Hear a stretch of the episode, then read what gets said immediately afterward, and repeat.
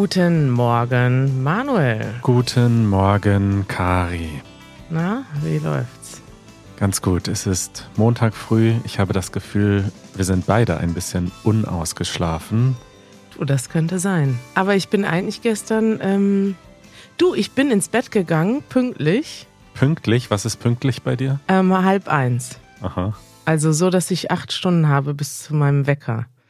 Okay. Aber dann habe ich gedacht, scheiße, ich war ja schon lange nicht mehr in unserer Podcast-Discord-Gruppe. Ich war in all den anderen Gruppen, aber die Podcast-Gruppe habe ich total vernachlässigt.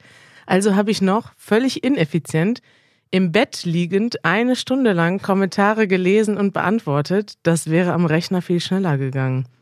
Aber es war auch irgendwie schön, mit diesen Nachrichten aus der Community einzuschlafen. Hast du deinen Schlaf geopfert für die Easy German Community? Hört ihr das, meine lieben Mitglieder vom Easy German Podcast? Ich opfere meinen Schlaf für euch. Aber es ist auch schön. Also, wenn ihr ein Mitglied seid von Easy German, geht mal in die Podcast-Gruppe und diskutiert mit.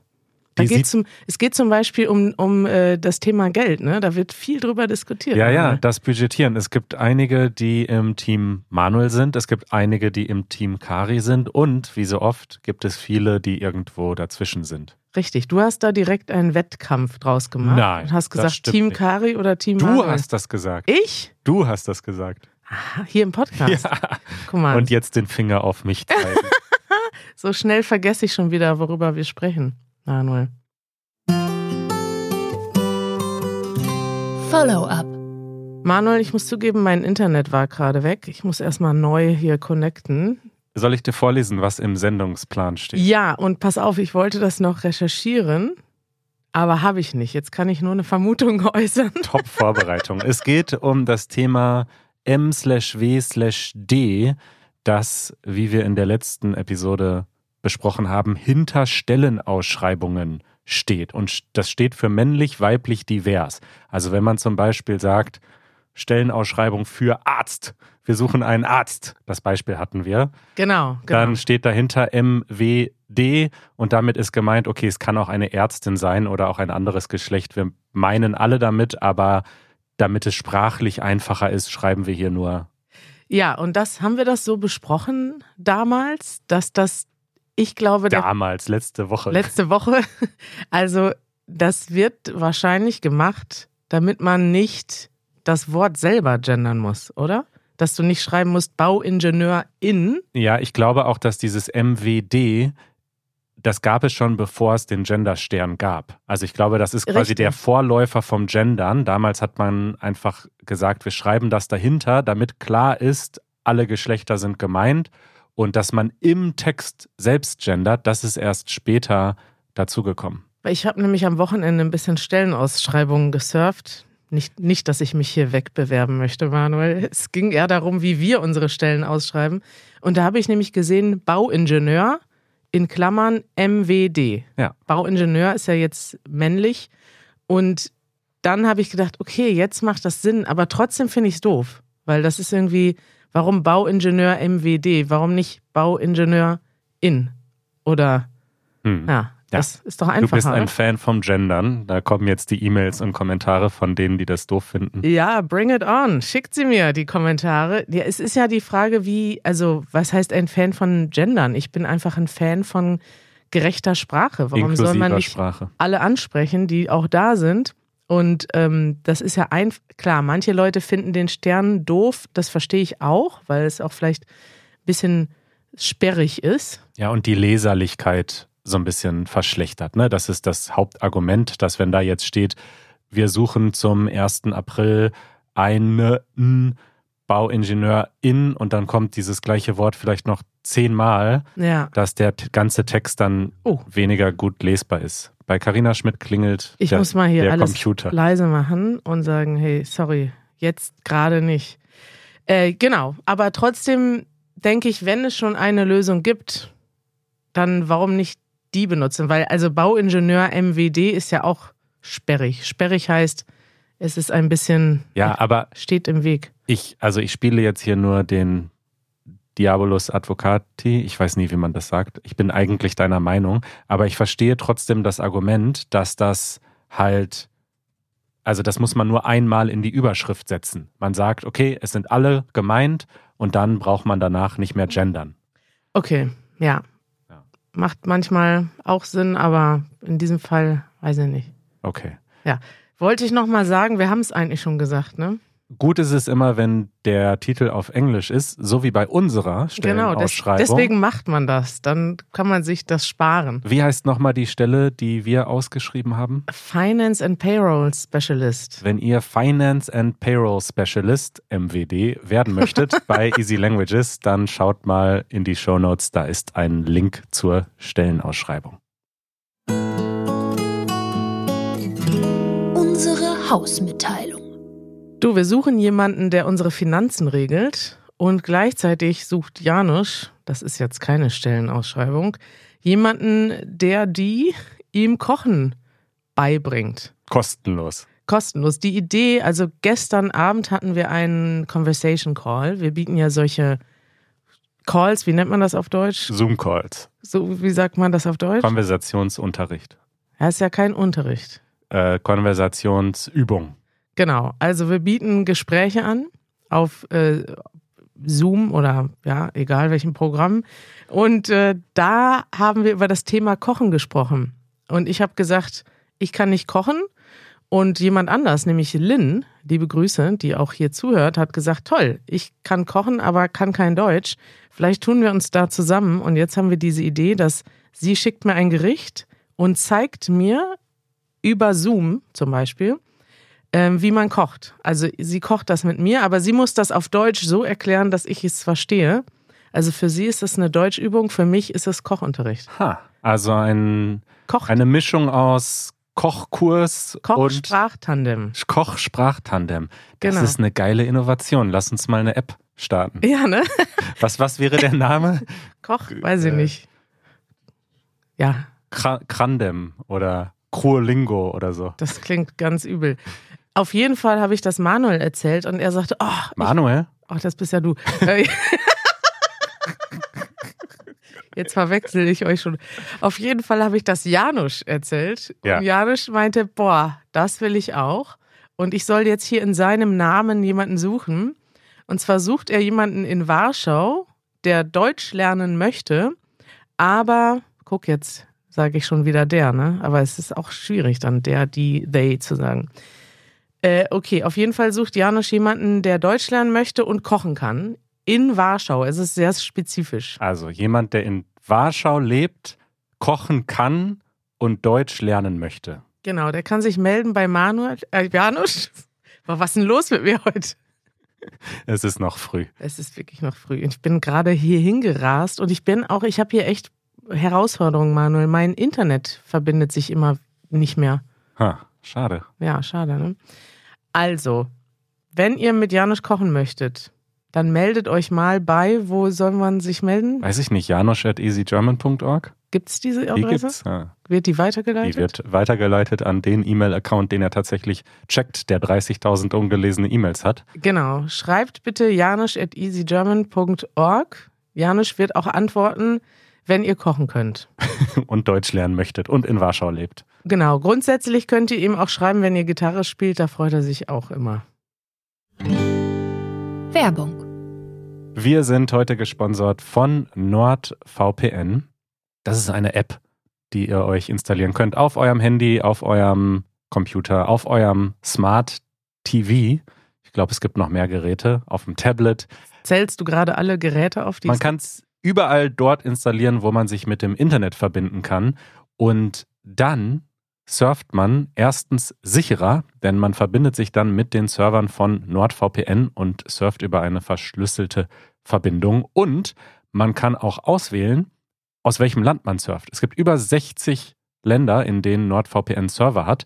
Und wenn du, liebe Kari, jetzt zum Beispiel schon mal polnisches Fernsehen schauen möchtest, Mhm. um dich vorzubereiten, und das ist in Deutschland nicht verfügbar, könntest du dir eine polnische IP-Adresse holen über NordVPN und dann polnisches Fernsehen schauen. Richtig. Oder wenn man Geld sparen möchte. Ich wollte zum Beispiel am Wochenende Zugtickets in den USA buchen und dachte, ist das vielleicht teurer für Europäer? Das will ich mal ausprobieren. Ich habe es noch nicht gemacht, aber ich werde das machen und mal wie ein echter Ami surfen und schauen, ob das vielleicht günstiger ist. Ja, manchmal ist das echt so, dass die Seiten dann unterschiedliche Preise anzeigen, je nachdem, wo man gerade ist.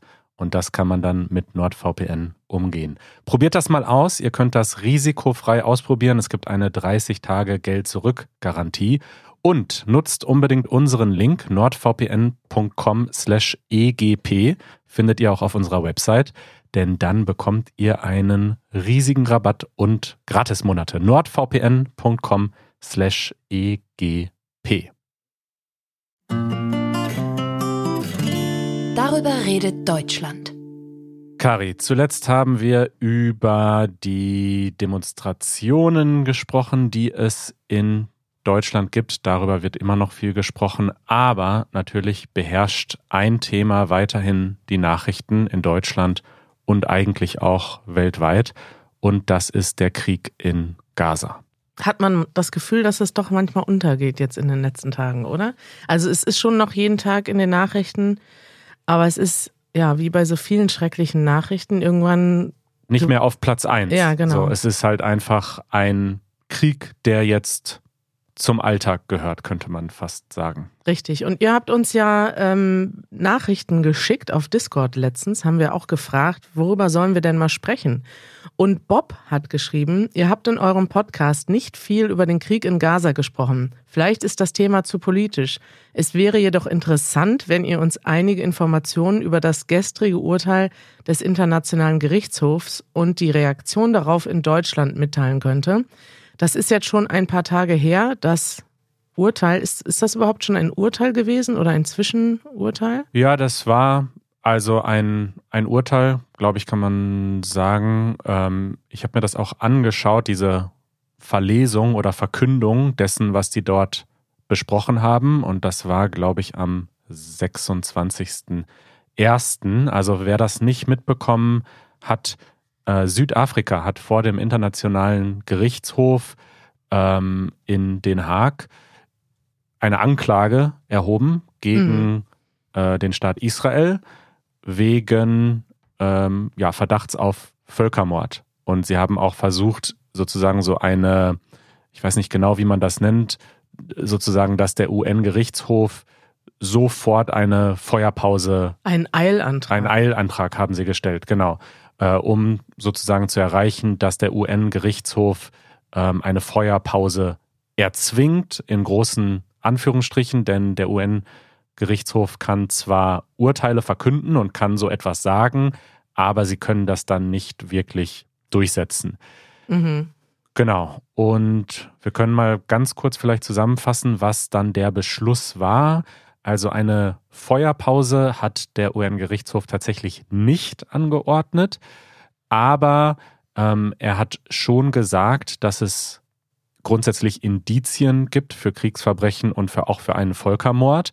Und das wird aber sehr, sehr lange dauern, das wirklich abschließend zu überprüfen. Das kann jetzt Jahre dauern. Und sie haben aber beschlossen, dass Israel mit sofortiger Wirkung äh, verhindern muss, dass Menschen in der Gruppe der Palästinenser äh, getötet werden, dass ähm, Zivilisten, Zivilisten ne? also es natürlich. geht darum, Zivilisten zu schützen. Klar. Das sollte ja sowieso eigentlich der Fall sein und das kann man, glaube ich, ich meine, vielleicht erstmal zu der Frage von Bob. Äh, Bob, du schreibst, wir haben da nicht so viel drüber gesprochen. Ich glaube nicht, dass das Thema zu politisch ist, denn es beschäftigt uns ja auch privat und privat reden wir da auch drüber. Aber es ist auch so, also gerade bei diesem Thema finde ich noch mehr als bei vielen anderen politischen Themen, wird so viel darüber geredet und auch mit so vielen falschen Informationen, dass ich mich da einfach, ich möchte einfach vorsichtig sein. Wir haben selber schon darüber gesprochen, wie komplex das Thema ist und selbst da wurde schon kritisiert und gesagt, ja, dahinter kann man sich nicht verstecken. Ist auch so, vielleicht hast du auch recht, dass wir zu wenig drüber sprechen. Aber gleichzeitig sehe ich auch immer noch dieses Problem, dass einfach viele Leute Begriffe benutzen, Sachen sagen, die einfach nicht stimmen und daraus einfach, ich will, wenn wir darüber sprechen, auch nicht dazu beitragen, dass das noch schlimmer wird. Weißt du, Manuel? Verstehst du das? Ja, das verstehe ich. Und das war ja gerade auch am Anfang dieses Kriegs so, dass man das Gefühl hatte, dass wirklich jeder und jede äh, im Fernsehen, jeder Promi, jeder hatte irgendwie was dazu zu sagen. Und grundsätzlich finde ich das richtig, wenn man Sachen sagt, also gerade wenn es um Unterdrückung geht, habe ich auch schon ein paar Mal irgendwie hier so Zitate ähm, gesagt, dass wenn es um Unterdrückung geht, muss man was sagen, selbst wenn man nicht beteiligt ist. Ähm, aber es ist einfach schwer über dieses Thema zu reden, weil es sehr, sehr leicht ist, auch unbewusst zu verletzen. Ne? Das erstmal verletzen sowieso, aber ich habe auch das Gefühl, dass viele Leute gar nicht wissen, was passiert. Und zwar sowohl in Gaza als auch in Israel. Ich habe da gestern ähm, einen, zufällig noch einen Bericht zugesehen im ZDF, den ich sehr interessant fand. Also da sind auch noch mal Sachen gezeigt worden, die ich gar nicht wusste. Also zum Beispiel, wie sehr das, was jetzt in Gaza passiert, eigentlich in Israel ausgeblendet wird. Und zwar durch eine Art freiwillige Zensur. Also die Medien sind eigentlich frei in Israel und trotzdem berichten sie nicht darüber, wie die Zivilbevölkerung in Gaza aktuell leidet. Und das ist dann doch ein großes Problem, finde ich, wenn die beiden Seiten gar nicht wissen, was passiert. Ja. Und das ist unglaublich, denn Israel ist ja eine Demokratie und es gibt dort eigentlich keine Zensur. Ähm, ich spiele mal einen ganz kleinen Ausschnitt aus diesem Video vor, wo ein israelischer Reporter, der sehr lange schon Erfahrung hat und ein Journalist ist, berichtet, wie er die Lage wahrnimmt in Israel. Israelisches Fernsehen und Zeitungen berichten 24 Stunden, sieben Tage die Woche ausschließlich über den Krieg. Man sieht nichts von Gaza. Es geht nur um die Soldaten, die tapferen Soldaten, die getöteten Soldaten, die Geiseln, die Familien der Geiseln und so weiter. Nichts über Gaza. Im Schnitt wissen die Deutschen in einem kleinen Dorf in Bayern viel mehr über Gaza als wir Israelis, die nur eine Stunde von Gaza entfernt leben und die verantwortlich sind für das, was in Gaza passiert. Und wir sehen nichts davon. Ja, das ist ein guter Ausschnitt. 14 Minuten ist der Beitrag lang und ich möchte euch das gerne allen empfehlen, euch das mal anzugucken. Man erfährt da jetzt auch nicht so viel darüber, was in Gaza passiert. Das können wir vielleicht jetzt gleich nochmal besprechen. Aber ich denke, das ist ein großer Teil dieses Grundproblems, dass auch warum, also es geht ja jetzt gerade auch in dieser Anklage des, äh, dieses vermeintlichen Völkermords, ähm, geht es ja darum, so ein bisschen auch vor allem die Israelis selbst verantwortlich zu halten für das, was passiert. Und wenn viele Leute gar nicht wissen, was in Gaza passiert, dann ist das schon mal, finde ich, das Grundproblem. Ist natürlich auf der anderen Seite auch nicht ganz anders. Das wird auch gezeigt, darüber haben wir hier auch schon gesprochen, dass eben viele Menschen in der arabischen Welt auch gar nicht wissen, was in Israel passiert ist im 7. Oktober. Auch das ist hochproblematisch. Und generell, denke ich, müssen wir alle damit anfangen, einfach mehr zu wissen und mehr zu gucken von den verschiedenen Seiten. Ja, zurück zu diesem Beschluss des UN-Gerichts. Ähm, wir verlinken einfach mal den gesamten Beschluss, wenn ihr euch das äh, durchlesen oder anschauen wollt. Aber ein Punkt, der da noch drin war, ähm, den ich wichtig finde, ist Israel must take immediate measures to provide humanitarian assistance and basic needs to members of the group. Und das ist, finde ich, einer dieser Aspekte, es ist alles unfassbar grausam. Also alles, was man aus Gaza mitbekommt und sieht, ist, kann man nicht in Worte fassen. Aber was ich mit am schlimmsten finde, ist, dass keine Hilfsgüter ankommen oder ganz wenige Hilfsgüter. Israel streitet das ab, aber dass Menschen nicht nur durch die Bomben sterben, sondern dass es kein Wasser gibt. Ich habe ein Video gesehen, ähm, da wurde gesagt, dass im Schnitt jeder Mensch in Gaza im Moment zwei Liter Wasser am Tag zur Verfügung hat.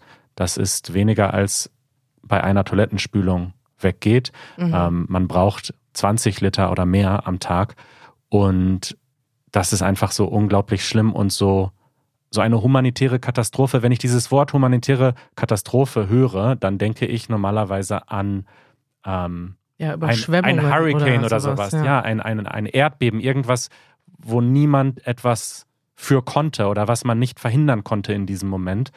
Und hier ist es doch alles menschengemacht. Es gibt doch Grenzen, es gibt Lieferungen, es gibt LKWs und die Hilfe kommt nicht an. Und das ist so furchtbar. Das ist, glaube ich, genau auch einer der Punkte, den man ja bei diesem Thema, also ich finde erstmal dieses ganze Wort Genozid sehr schwierig.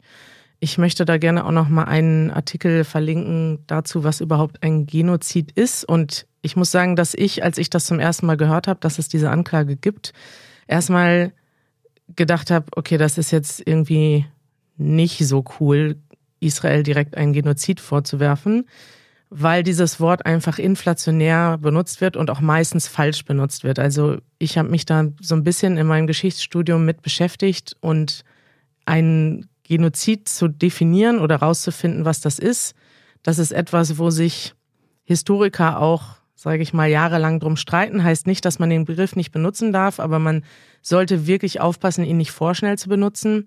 Hab aber jetzt dann doch sehr viele gute Sachen eigentlich über dieses Verfahren gelesen, weil erstens das Verfahren dafür sorgt, dass es dann auch wirklich geklärt wird. Also dass geklärt wird, was passiert da eigentlich und wie kann man das benennen.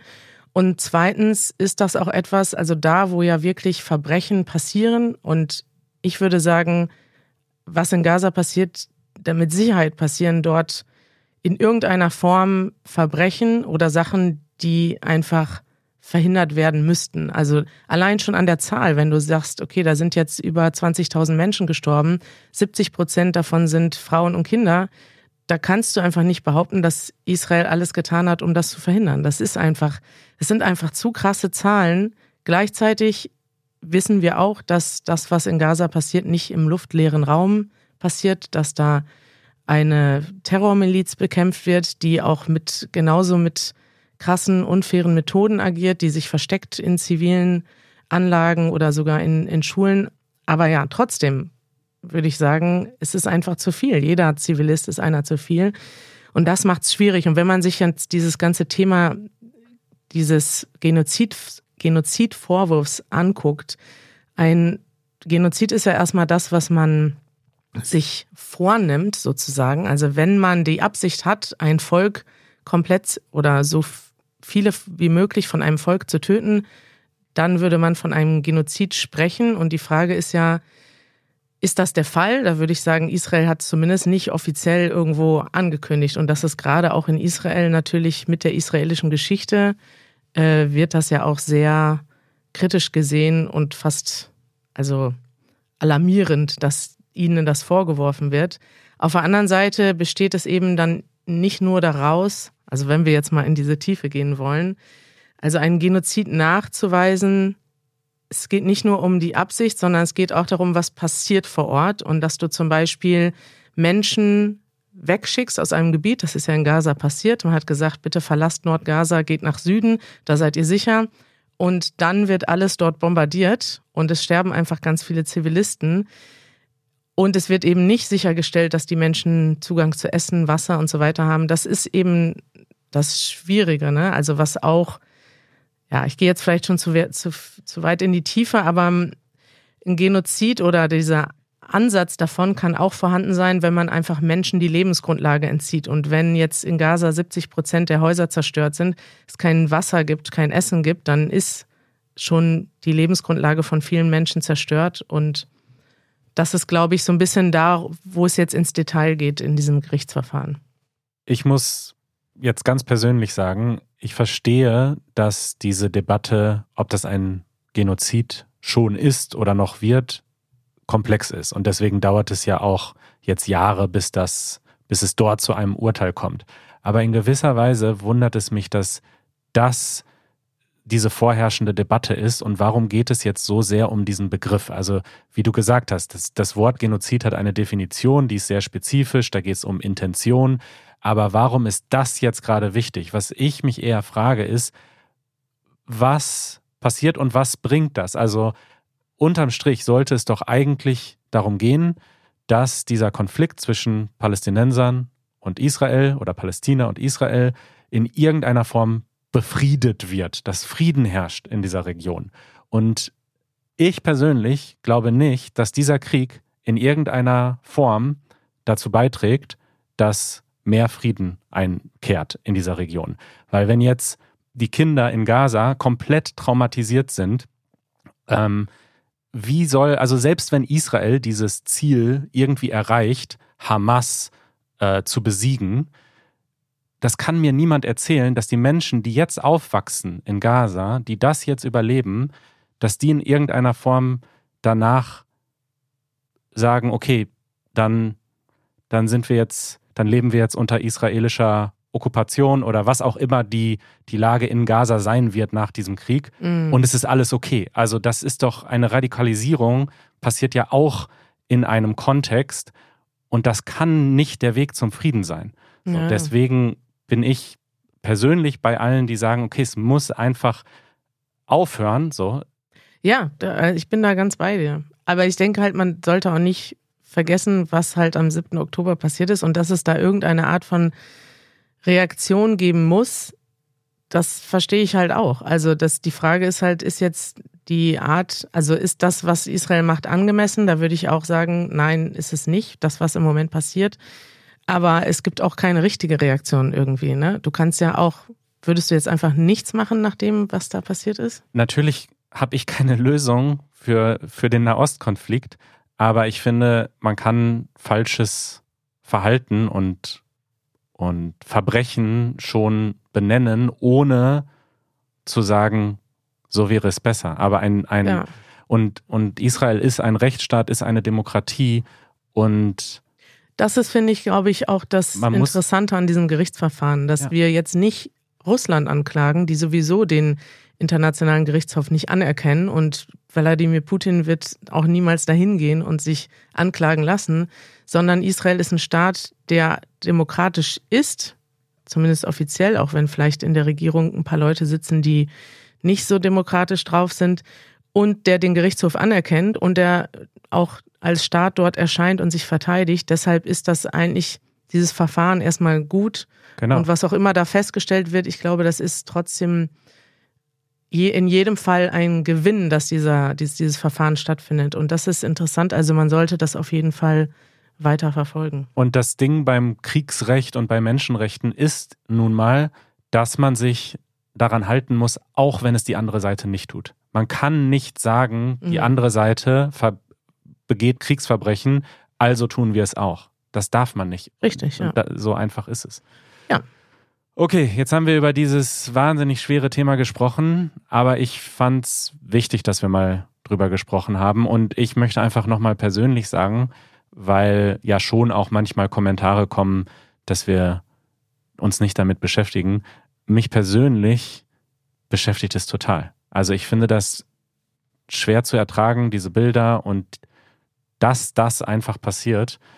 Und ich glaube, wir wünschen uns einfach nur, dass Frieden herrscht, aber es, ist, es fühlt sich fast naiv an, das zu sagen in der derzeitigen Situation. Ja, da kann ich dir nur beistimmen. Vielleicht können wir noch, ich habe beim letzten Mal, als wir darüber gesprochen haben, über einen Instagram-Account gesprochen von äh, Bisan, die früher bei uns auch bei Easy Arabic Videos gemacht hat aus Gaza. Und ihr Account ist richtig also sie ist ein, es gibt ja auch keine Journalisten in Gaza, ne? Und das ist auch das Schwierige. Es gibt palästinensische Journalisten, die berichten unter widrigsten Umständen. Es gibt Journalisten, ich habe gerade noch gelesen, das ist eines der oder das gefährlichste Gebiet für Journalisten in der Welt. Es sind schon viele Journalisten gestorben. Also versucht Leuten zu folgen von dort, einfach auch um zu wissen, was dort passiert. Und ähm, sie berichtet ganz viel und ähm, ja, hat früher auch mal das ein oder andere Easy Arabic Video gehostet, daher kennen wir sie und daher folge ich auch ihr. Ist jetzt nicht der einzige Account, dem man folgen kann, aber es gibt schon einige Leute, die auf sozialen Medien auch berichten und ähm, da weiß man einfach, klar, man kriegt da alles ungefiltert, das ist auch das Schwierige. Das ist vielleicht einfacher, solche Berichte dann in der Tagesschau zu lesen oder zu hören vielleicht, aber auf der anderen Seite ist es auch gut, dass man direkt mal sieht, was passiert und ähm, dass man eben nicht, man sieht ja in diesem Beitrag, den wir gerade verlinkt haben, wie schwierig es ist. Du kriegst ja immer irgendwas gefiltert wieder und du kannst darauf hoffen und vertrauen. Vielleicht bei einigen deutschen Medien würde ich sagen, vertraue ich schon, dass da ähm, nicht geschummelt wird sozusagen, aber jeder nimmt irgendeine Art von Filter natürlich ja. vor. Das ist ja auch die Aufgabe von Journalisten. Und deswegen ist es auch immer wieder gut, das, was man in den Nachrichten hört, abzugleichen mit dem, was man dann direkt ungefiltert vor Ort sehen kann. Verlinken wir in den Shownotes. Kari, wir sprechen uns am wieder? Samstag wieder und dann das? schreiben wir ein paar leichtere Themen auf die Liste. Genau, wir haben weiterhin noch ganz viele Vorschläge von euch. Das war jetzt heute mal der Themenvorschlag von Bob. Vielen Dank dafür. Auch darüber, auch über schwierige Themenvorschläge möchten wir sprechen. Ähm, und wir haben noch ganz viele andere Vorschläge, Manuel. Ich habe jetzt, ich habe die Liste voll mit Themen. Ich freue mich drauf. Bis bald, Kari. Bis bald. Ciao.